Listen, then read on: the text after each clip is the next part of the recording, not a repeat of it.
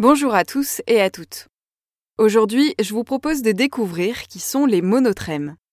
Les monotrèmes sont à la fois des exceptions et des curiosités dans le monde animal. Ce sont les seuls mammifères sur Terre à pondre des œufs. Le plus célèbre des monotrèmes est l'ornithorynque, un petit animal semi-aquatique, également appelé platypus en anglais, et qui vit en Australie. Mais les échidnés sont aussi des monotrèmes. Ces petits animaux terrestres, hérissés de piquants, sont tout aussi remarquables. On les trouve en Australie mais également en Nouvelle-Guinée. Ornithorynques et échidnés sont appelés monotrèmes, littéralement un seul trou, car ils se reproduisent, défèquent et urinent via le même orifice, le cloaque. Les monotrèmes pondent donc tous des œufs. Si l'ornithorynque les couve en s'enroulant autour d'eux, les échidnés, eux, les portent dans une poche. Une fois que leurs petits sont nés, les femelles les allaitent. Mais là encore, les monotrèmes se distinguent des autres mammifères. Les ornithorynques et échidnés femelles n'ont pas de mamelles. Leur lait est bien produit par des glandes mammaires, mais il sort par les pores de la peau de l'animal. Les petits lapent ainsi le lait qui s'écoule le long de poils épais, appelés poils mammaires.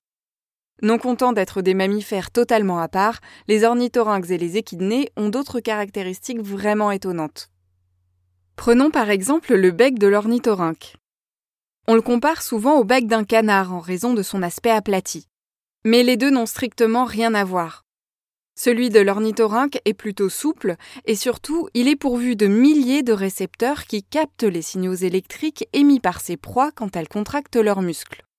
C'est comme ça qu'il repère des vers, des larves, des petits poissons ou encore des crevettes et qu'il chasse parfois dans l'obscurité la plus totale.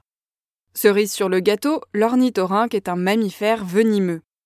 Il possède un éperon relié à une poche de venin sur chacune de ses pattes arrière. Ce dispositif est actif uniquement chez l'ornithorynque mâle qui s'en sert principalement pendant la saison de la reproduction. Les échidnés aussi ont cet éperon, mais ils ne s'en servent pas.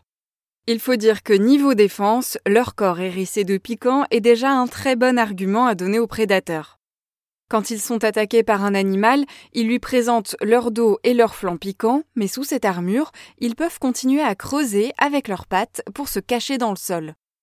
Leur technique de chasse est très différente de celle des ornithorynques et ressemble plus à celle des fourmiliers. Les échidnés ont en effet une très grande langue, collante pour attraper leur nourriture, en majorité des fourmis et des termites.